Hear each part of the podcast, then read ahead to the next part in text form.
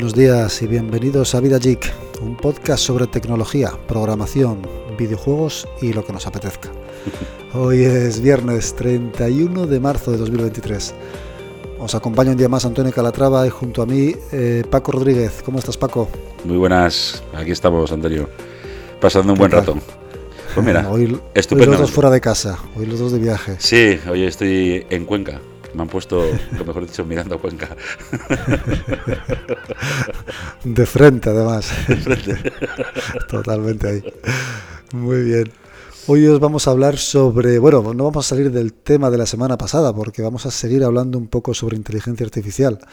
Eh, os voy a hablar de un proyecto que se llama Alpaca, y otro proyecto que se llama Llama. Es un poco cachondeo, pero, pero así es. Eso suena mi, mi, mi, contranombre, ¿no? O sea, Paco Paca. alpaca, alpaca. La llama y la alpaca. ¿Y tú de qué nos vas a hablar, Paco? Pues mira, yo venía a hablaros del eh, Microsoft Elite Wireless 2 de Microsoft. O sea, un mando, un mando de videojuegos para, para todos aquellos gaming que les gusta le gusta este, este mundo, más que el ratón. Entonces, bueno, pues vamos a, a ver qué tal. Hoy vamos sobre mandos. Muy bien, muy bien. Hace, mucho que no toco un mando yo, me caches en la mar. Pues, pues créeme que yo me he acostumbrado a manejar el mando y dependiendo qué tipo de juegos, que es verdad que el ratón alguna vez funciona, pero la gente donde es muy buena con el mando, con el ratón, perdón, con el mando no es bueno. Y los que somos buenos con el mando, con el ratón no nos damos. O sea... claro, claro, claro, Al final te, te haces a una cosa y es complicado cambiar. Sí. Está claro, está claro. Bueno, vamos allá. Eh, como te comentaba, vamos a hablar sobre Alpaca. Eh, que bueno, Alpaca es un, eh, un modelo de lenguaje desarrollado por la Universidad de Stanford que está basado en Llama, que es un modelo de lenguaje desarrollado por Facebook, por Meta, que la semana pasada hablamos un poquito sobre él. Y bueno, pues imagino que le han puesto el nombre de alpaca un poco por el cachondeo, ¿no? La diferencia entre la llama y la alpaca. no sé muy bien la que es realmente. pero, pero bueno, ahí está con ese, con ese cachondeo. Y si te acuerdas, la semana pasada estuvimos hablando un poco mm, referente a que bueno, los modelos de lenguaje se necesitaba un, gran procesamiento de datos, una GPU súper potente, eh, o mejor dicho, un centro de datos con muchas GPUs para poderlo hacer. Y con la, la, coña de la granja que... sí, sobre todo en ChatGPT, que entendemos que está en un centro de datos muy grande y tal, ¿no? Y, hablamos un poco, bueno, ¿esto cuándo será posible ejecutarlo en un PC normal? o ¿Hace falta una GPU súper potente? Bueno, pues el mismo día que grabamos el podcast salió Alpaca, ¿vale? O, que está basado en Llama, ¿no? Modificado de tal manera que lo puedes ejecutar en un PC de sobremesa con CPU y sin GPU. ¿Cómo, cómo, cómo, cómo, cómo? O sea... lo que estuvimos hablando que llegaría dentro de unos meses o años. ¿qué, empresa la dices que lo hace? ya está aquí. Nada, esto es de código abierto. Eh, no hay ninguna empresa por detrás. Eh, la parte de Alpaca ha sido desarrollada por la Universidad de Stanford. Llama ha sido desarrollado por, por Facebook, por Meta. Eh, pero es todo de código abierto. Facebook y la Universidad de Stanford nos vigilan, Antonio. Nos están vigilando. Nosotros hablamos sobre ello y lo meten. no quiero decir nada. en, realidad, en realidad, como todo esto es de código abierto y, no solo eso, sino que lo puedes descargar y ejecutar en tu equipo, está todo en local. madre mía. Está todo en local, o sea, no pasa por los servidores, no pasa por... Vale que no es un modelo de lenguaje tan potente como GPT-4, lógicamente, eh, que ha salido hace poco y tal, pero es bastante similar a GPT-3, que es un modelo de lenguaje ya muy potente. Sí, bastante. Y estamos hablando de que eh, tiene muchos menos parámetros que GPT-3, que se ejecuta directamente en tu equipo con tu CPU, que todo queda en local y que se puede eh, entrenar para especializarlo en algún tipo de, tarea más concreta o, o, en algún tipo de lenguaje más concreto, tal eh, con muy poquito, con muy poquita inversión. O sea, con una GPU 4090 o similar ya lo puedes entrenar. Que es una GPU que vale que no está al alcance de todo el mundo, pero prácticamente. Pero bueno, a ver, Es que hablamos de la mitad de la mitad de la mitad de lo que vale una GPU de, de ChatGPT. O sea, Claro. Una Y- 4090 y no para que lo entiendan los usuarios vendrá costando unos 1000 euros, más o menos. Y no solo eso, quiero decir, vale que necesitas esa GPU más o menos para hacerlo tú en tu equipo, pero podrías alquilarla, hacer el entrenamiento y ya utilizar el modelo entrenado en tu CPU. Claro. Y ese alquiler, ese reentrenamiento te podría costar en torno a 100, 200 euros. Hay gente que lo está reespecializando en su idioma y gastándose eso o, o incluso nada, porque utiliza Google Colab, que es una plataforma también que utiliza GPUs y tal, eh, y tiene una parte que es gratuita, con lo cual puedes acceder a ciertas GPUs durante un tiempo gratis, eh, con lo cual puedes hacer ese modelo entrenado para ti totalmente gratis. O sea, para que te hagas una idea, sí, la Universidad de Stanford, en entrenar este modelo alpaca, ha cogido, ha cogido el modelo Llama de, de- de Meta y lo ha reentrenado utilizando información, vamos, utilizando eh, a GPT-3, eh, preguntas y respuestas hechas por GPT-3 y utilizando eso ha entrenado el modelo y se ha gastado eh, en torno a 600 dólares nada más. Eso es la Universidad de Stanford. La Universidad de Stanford. Para que te hagas una idea. Y ha creado un modelo que es prácticamente tan potente, tan versátil como puede ser GPT-3. Madre mía. Me explota la cabeza con estas cosas. O sea, Es alucinante, es alucinante. Yo lo he probado, eh, está el repositorio online, os dejaremos el enlace en las notas del programa. Te puedes descargar directamente el programa ya compilado para que no tengas que compilarlo y tal. Pero bueno, compilarlo es trivial tanto en Windows como en, como en Mac o en. Linux. Y una vez que lo has compilado, lo- la parte más complicada sería obtener el modelo, porque el modelo eh, no lo ponen en el proyecto, porque bueno, no, es- no están convencidos de si tiene copyright, de si no tiene. Como el modelo llama fue filtrado de una manera un poquito así, ¿cómo- cómo? Pues- se soltó así alegremente. y- Sí, el, el modelo llama, o sea, el modelo de, de Meta, el primer modelo original en el que se ha basado esto, eh, digamos que Meta solamente se lo daba a gente que rellenaba un formulario antes y ellos iban soltándolo con cuentagotas a la gente que más o menos querían poco a poco, ¿vale? Eh, ¿Qué ocurrió? Pues que alguien, Meta sabrá cuál, pero ahora verás por qué, alguien eh, pul- publicó en, en una de las menciones de, de la página donde estaba eh, el proyecto de Llama, eh, que bueno, dice, bueno, eh, te lo puedes, puedes relle- rellenar el formulario o también puedes des- descargártelo pinchando en este enlace de BitTorrent. Y lo publicó ahí. ¿Cómo? Tal cual. Tal cual. Entonces el tío filtró por BitTorrent el modelo llama que Meta le había dado. Tuvo un pequeño error y es que en esa filtración publicó también el enlace que le había dado Meta Directamente. para la descarga y claro, ese enlace es un enlace único, con lo cual Meta puede saber a quién le ha dado ese Ese enlace. enlace, exactamente. Así que bueno, eso ha quedado ahí, está ahí publicado, la gente se lo ha descargado. BitTorrent ha estado por ahí pululando ese modelo de lenguaje por todos lados. Pues ya lo tienen hasta el apuntador. ya lo tiene todo el mundo. Y, y claro, pues ya pues otra gente como la Universidad de Stanford los han utilizado para mm, reentrenarlos o especializarlos en otro tipo de tareas, como puede ser esta de preguntas y respuestas y tal. Entonces, pues bueno, por eso no saben hasta qué punto pueden publicar el modelo para la descarga o no, porque al estar basado en Llama, que ha sido filtrado, pues bueno, pues no saben Sí, hasta que qué no es código libre como tal. Entonces, Claro, esa parte de modelo no es código libre como tal. Al fin y al cabo, el modelo no es que te contenga código fuente, no es que contenga, porque no son más que, que un conjunto de resultados matemáticos ahí, un conglomerado de resultados matemáticos, básicamente. ¿no? Qué O sea, locura. de, de hecho, no sé hasta qué punto eso se puede, puede tener copyright. O sea, es, es todo un poco ambiguo, todo un poco Sí, sí, difícil sí. de.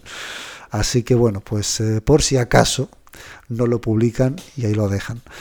Así que bueno, eh, es un poquito complicado, entre comillas, encontrar el modelo, pero vamos, a nada que haces dos búsquedas en internet, pues eh, lo encuentras fácilmente. De, de hecho, en la web de, eh, de Hugging Face, que es una página especializada también en modelos de lenguaje, alguien lo ha publicado ahí. Bueno, modelo de lenguaje no, en, en inteligencia artificial, alguien lo ha publicado ahí y lo puedes eh, descargar fácilmente sin buscar por BitTorrent ni nada de esto.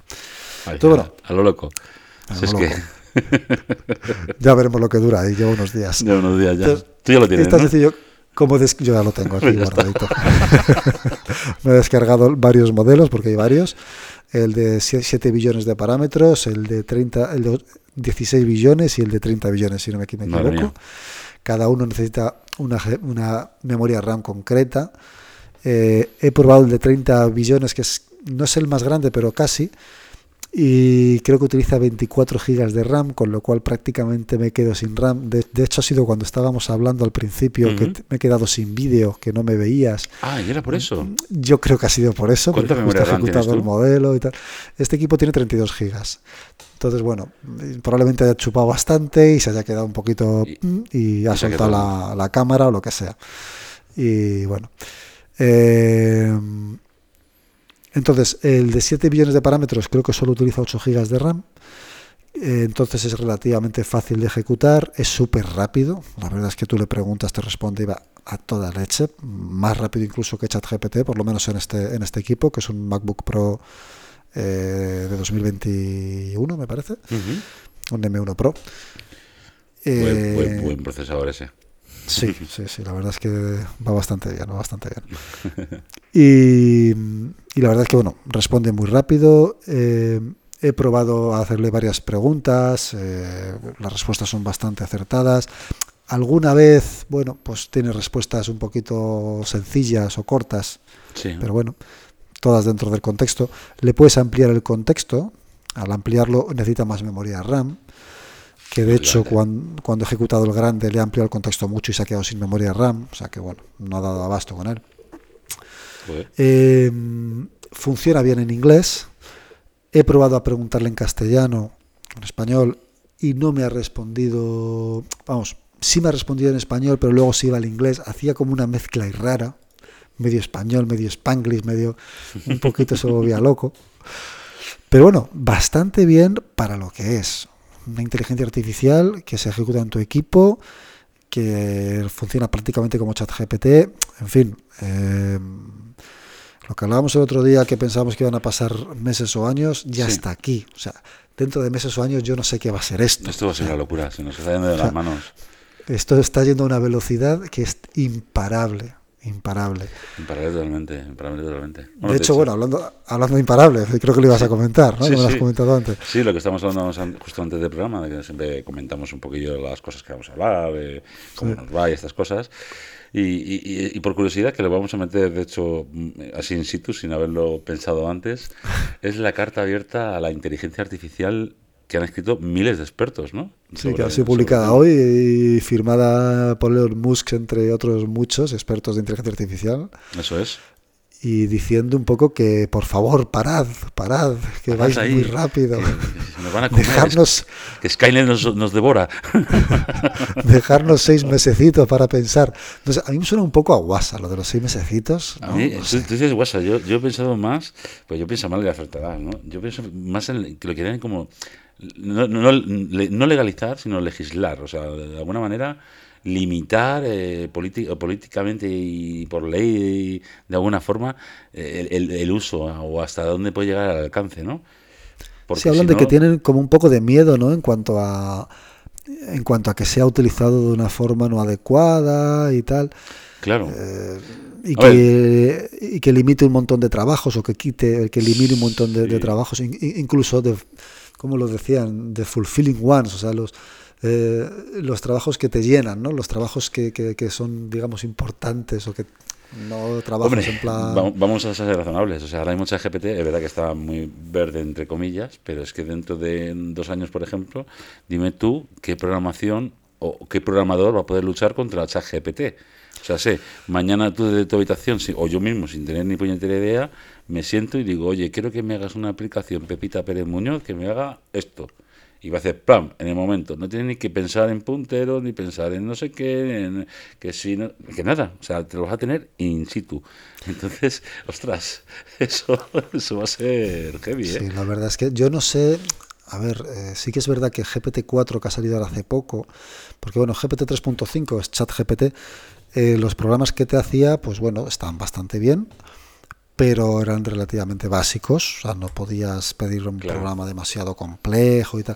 Pero GPT-4 está llegando a un punto en el que está haciendo programas eh, bastante complejos, juegos, le han pedido incluso juegos en 3D, no sé qué, y te lo crea con su con su, bueno, creo que lo han hecho en web, en HTML, JavaScript y no sé qué, y un programa en 3D con sus gráficos y su todo, que dices, bueno, para estar hecho por inteligencia artificial así en un, en un momento es, algo brutal, ¿no? Sí, sí, sí. Yo no sé hasta qué punto eh, van a quitar el trabajo a los programadores, como dices, porque bueno, al fin y al cabo, yo espero que no, por la cuenta que me trae también, que algo de programación todavía tengo que hacer.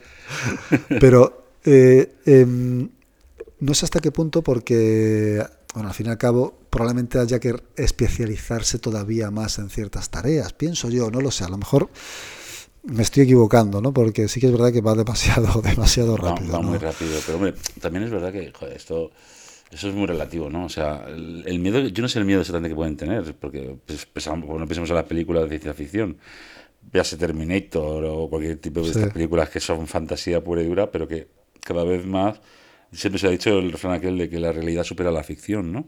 Y hoy en día estamos consiguiendo eso, que la realidad supera la ficción. Y poco a poco, dime tú a mí, claro, es que me puedo poner más profundo, ¿no? En plan filosófico, decir, vale, ahora mismo creamos un cerebro, un cerebro mecánico, o, como quieras llamarlo, ¿vale? Sí cibernético, como te, como te dé la gana. Le metes una inteligencia artificial. ¿Cuál es el límite de eso, no? O sea, ¿hasta qué punto ya te vas más, más, más todavía? Eh, ¿En qué momento deja, deja de ser una máquina y se convierte en un ser vivo? Ostras, es que... Ahí estaría el punto de ver realmente la inteligencia artificial eh, nos entiende. Eh, realmente esta inteligencia artificial que estamos probando, estos chat, chat GPT, estos modelos de lenguaje, no saben lo que están haciendo. O sea, no tienen conciencia de sí mismos, no saben lo que son, no, no, no saben absolutamente nada. O sea, simplemente eh, se ponen a escupir eh, palabras y ya está.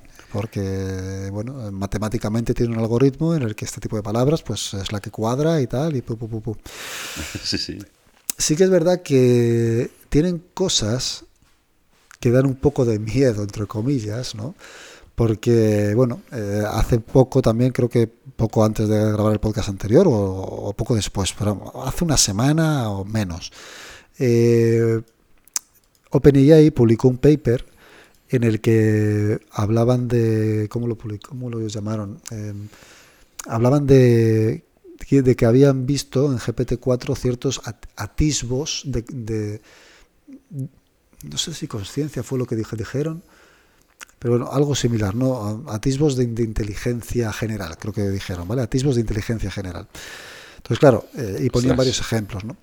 Eh, y que no sabían explicar por qué, ¿no? Cómo llegaba hasta ahí ese modelo de lenguaje, ¿no? Ponían a lo mejor un ejemplo en el que decían, eh, pues mira, quiero recordar uno en el que era, imagínate eh, que Alice y Bob tienen eh, una carpeta compartida en Dropbox, o tienen acceso a su carpeta en Dropbox, y la comparten, ¿no? Alice y Bob viven juntos o lo que sea, son pareja, y tienen acceso a su Dropbox, y ahí guardan sus fotos y sus cosas, ¿no? Alice coge y guarda una foto en la ruta multimedia. Y luego Bob, sin que lo sepa Alice, mueve esa foto a la carpeta temporal. a Alice nadie le ha dicho que la ha movido a la carpeta temporal, ni Dropbox le ha mandado ningún mensaje ni nada, ¿no? Eh, ¿Dónde buscará Alice el día de mañana esa foto que ha subido? Y GPT-4 responde y le dice que la va a buscar en la carpeta multimedia porque ella no sabe que se ha movido a ningún lado. Bien, está bien. Entiende, entiende ese punto totalmente, ¿vale? Pero le preguntan, ¿y cómo crees que se sentirá Alice? Y le responde, pues se sentirá frustrada porque esto no es lo que ella esperaba, Adiós, no sabe qué es lo que ocurre y tal. O sea, de alguna manera ese modelo, ese modelo de lenguaje llega a, ponerse un poco en los pies de esa persona y, pensar cómo se puede sentir, ¿no? Que vale, que sí, que es un modelo de lenguaje que solamente pero que escupe palabras. Pero... Escupe palabras porque llevamos dos meses escupiendo palabras. Dime tú a mí dentro, dentro de 10 años, cuando ya todo el mundo y cada vez más vaya aprendiendo y, y todo sea cada vez más grande y todo... o sea, es que vamos a conseguir crear un, algo algo inteligente. O sea, no, no, no yo, por supuesto, pero, pero, pero o sea, me, humanidad. me- me explota la cabeza, como te he dicho antes, me explota Sí, la cabeza. sí, pensar sí, estas sí. cosas es como, ¿dónde hemos llegado? Yo estoy convencido que, que dentro de nada, si no se está haciendo ya, van a meter este tipo de inteligencias artificiales tipo GPT-4, alpaca o la que sea, Alpaca. la van a Con la meter- llama. con la llama, van a estar alpaca, la alpaca y la llama pegándose, la van a meter en una especie de videojuego. ¿vale? En el que haya un avatar que tenga esta inteligencia artificial, haya otros avatares con estas inteligencias artificiales y que interactúen. Y esos avatares pues, tengan sus brazos, sus piernas, su cuerpo, se les explique de alguna manera que tengan sus, sus piernas, sus brazos, su cuerpo y que lo pueden utilizar para ciertas cosas y que ese GPT-4 o ese, esa inteligencia artificial que sea mueva ese avatar, le vaya dando instrucciones a ese avatar. ¿Y eso podría verse perfectamente en el metaverso? Porque, claro, Claro, es que, es, que un es, un, es un mundo ideal ahora mismo sin pensar en la vida real, decir, me creo un robot que ande por aquí, por el medio de la calle. Pero en el metaverso eso es más, factible y a bastante corto tiempo, ¿eh? Yo creo que ese es el A primer plazo, paso decir. antes de, de eso de tener un robot humanoide que pueda andar por aquí, que a lo mejor es más complejo a nivel mecánico, a nivel de otro tipo de cosas, pero en un metaverso lo pueden hacer ya. O A sea, lo, mejor, a lo mejor entre unos años, Antonio, cuando tú y yo ya somos abueletes y ya nos tengan que ayudar a cruzar, Más la- abueletes. nos tengan que ayudar a, cru- a cruzar el, el semáforo, a lo mejor nos ayuda una inteligencia artificial de estas. Acuérdate Nos ayuda. Acuérdate. ¿Nos ayuda o nos da una em- patada? o- No o sé. nos- o nos empuja diciendo, anda. Muérete ya, joder. En fin, en Sí, fin. sí, sí, sí, La verdad que es, es curioso, ¿eh? es curioso el avance que está pegando todo. Lo hablábamos la semana pasada y, y hablaremos futuro, en futuro, presente y, y demás, porque es que es, es que es un avance alucinante. Y es que salen cada día Es que- herramientas increíbles. Da mucho para hablar, me estoy dando cuenta que llevamos 22 minutos. Quería comentar otra cosa más, pero es que yo creo que lo vamos a dejar para la próxima, porque es que nos vamos a enrollar demasiado. Aunque este, esta parte me parece súper interesante, Sí, sí, sí que lo es. pero, pero bueno, yo creo que lo vamos a dejar para la próxima. Sí. Eh, entonces, bueno, eh, alpaca, llama, eh, lo que vaya saliendo, vamos a comentarlo porque ahora mismo estamos en el, en el punto más álgido quizá, ¿no? De la parte de inteligencia artificial, está esto desarrollándose a una velocidad de vértigo, Sí, sí, con sí. esta carta abierta que han publicado intentando frenar el tema, que yo creo que evidentemente no lo van a conseguir. No lo van a eso- conseguir. Mil personas con mucho poder que tengan. Puede más la curiosidad de la gente y eso va a ser imposible pararlo. Eso se va a quedar en anécdota y, y- y se, no sé, no sé. A mí me provoca un poco de risa, sinceramente. Sí, pero bueno. es una tontería. Tú, tú- tú- tú veremos. como decías que era que... que- por- porque El que- día de mañana a lo mejor para, veremos, para aprender ¿no? Sí. cómo es, ¿no? O sea, déjame que, me- que me lo estudie, anda, que no sé. El día de mañana eh, veremos a ver si tenían razón o no. Cuando la inteligencia artificial tome control de la humanidad y nos aniquila a todos, dijimos, joder, si nos hubieran dejado esos seis meses. Posible, posiblemente sí.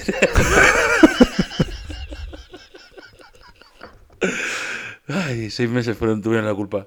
Y saldrá el hombre diciendo desde su nave espacial. Os lo dije. En fin. Bueno, bueno, bueno.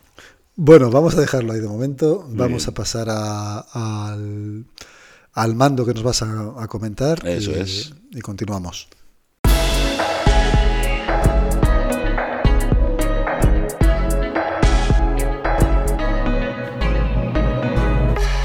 Vale, pues nada.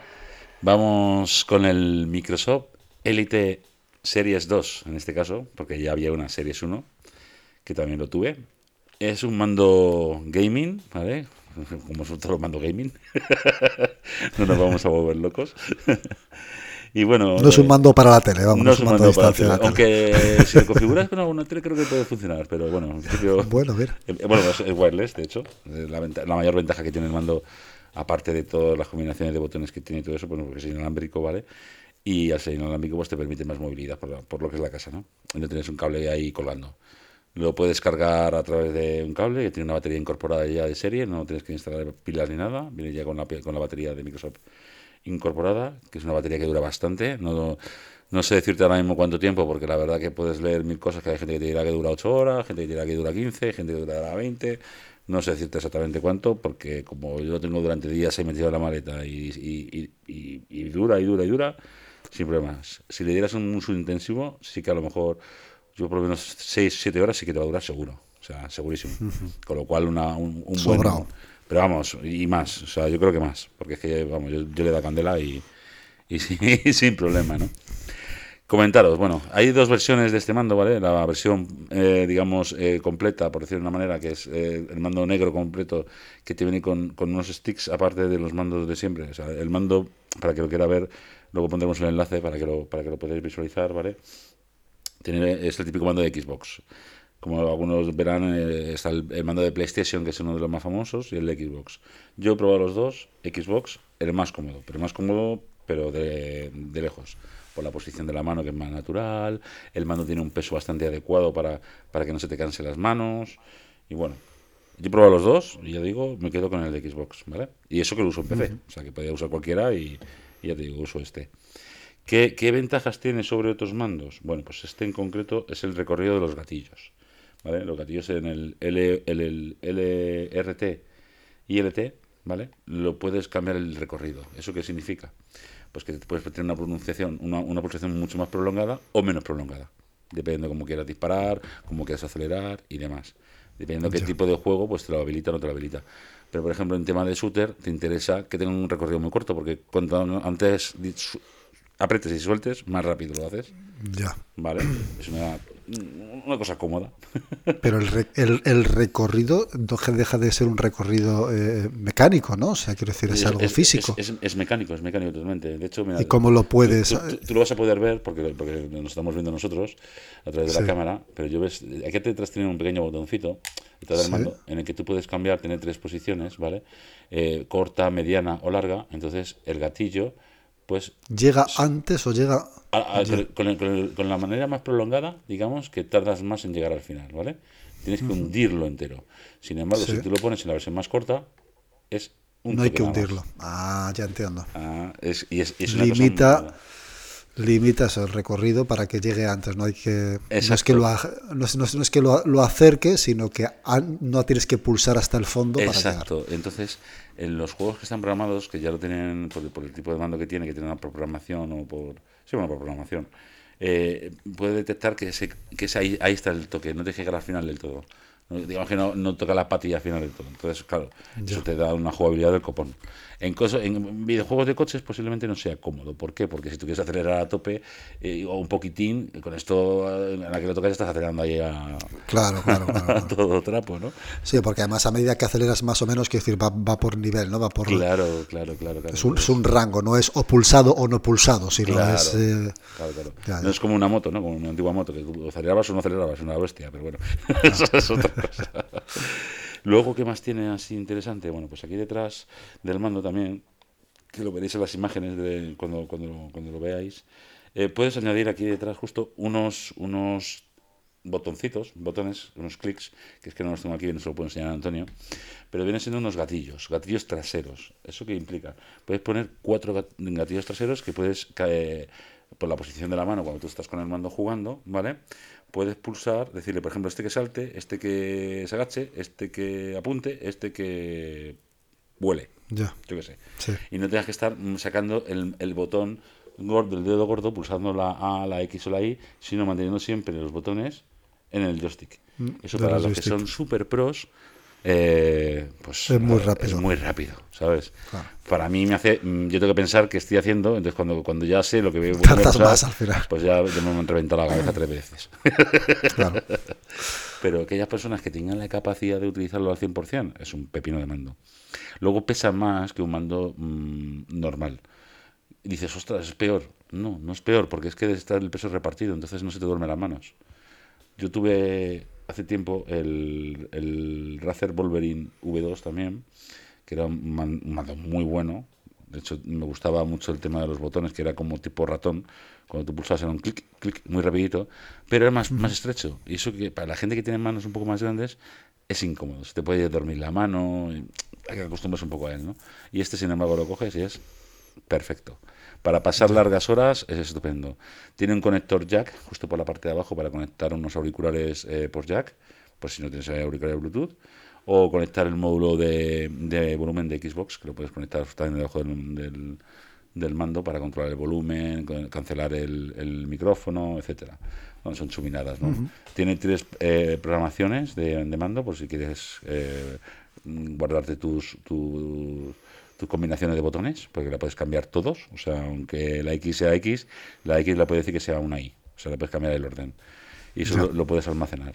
Tiene un botoncito para hacer fo- eh, fotografías, es decir, para hacer un solo pantalla, digamos, de lo que tú estás viendo en ese momento, haces un, un screenshot, ¿vale? Y el botón de menú que, bueno, que tiene todos los mandos. Por lo demás, pues nada más. Es un mando muy versátil, muy cómodo y para todos aquellos que, que les guste el tema del mando para jugar, desde luego es una opción más que recomendable. No, no, más que recomendable, sino que diría que es la mejor opción actual para videojuegos en, tanto en Xbox como en PC. En PlayStation, lógicamente, no es compatible. Tendrían que ser el mando de- del DualSense que se llama, que también es un mando muy bueno, pero personalmente me quedo con el, con el Microsoft. Bueno, pues tiene pinta de ser un mando estupendo. Habrá Sí, que a ver si tengo algún día tiempo para jugar algún videojuego y probarlo, porque vamos, el último mando que utilicé eh, es el de la Wii. O sea, que Ostras, pues eh, ha pegado mucho cambio, ¿eh? O sea, tú todavía estás pegando así latigazos para adelante y para atrás, ¿no? Eso de- Yo todavía estoy lanzando el mando. Tengo que poner la cuerdecita Este- para que no se me caiga. Este yo te recomiendo que no lo lances, porque como que haces a alguno de tus hijos, le revienta la cabeza. Con el peso que lleva ya. Joder, madre mía. Madre mía. Pero vamos, cuando quieras lo probamos y así, eh, así probamos también el, el portátil mío con, con el nuevo módulo, Con con, la- con llama. Con la gráfica. Con llamas también, ¿verdad? Sí, la, alpaca. Habrá que probarlo. Bueno, vamos a dejarlo ahí, que llevamos ya 32 minutazos. Cada Perfecto. día hablamos más, tenemos que empezar a recortar, no puede ser. Nos venimos arriba, Antonio, si es que nos gusta estar, Nos venimos ratos. arriba. Creo que ibas a agradecer algo además, ¿no? Me ibas Bueno, a- sí, mira, de, de hecho hoy estoy grabando con el nuevo micrófono que me han regalado por mi cumpleaños, que fue el día 5 de marzo.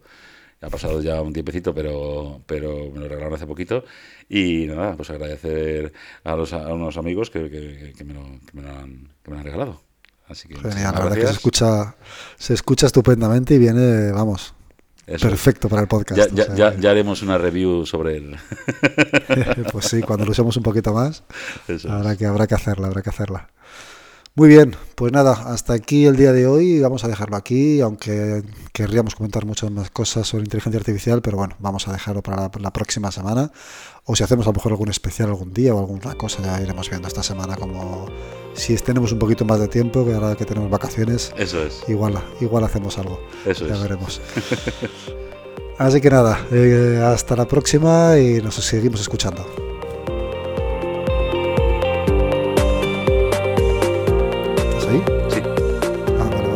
Digo, que me he quedado, como he dicho si me escuchando me he quedado ahí clavado.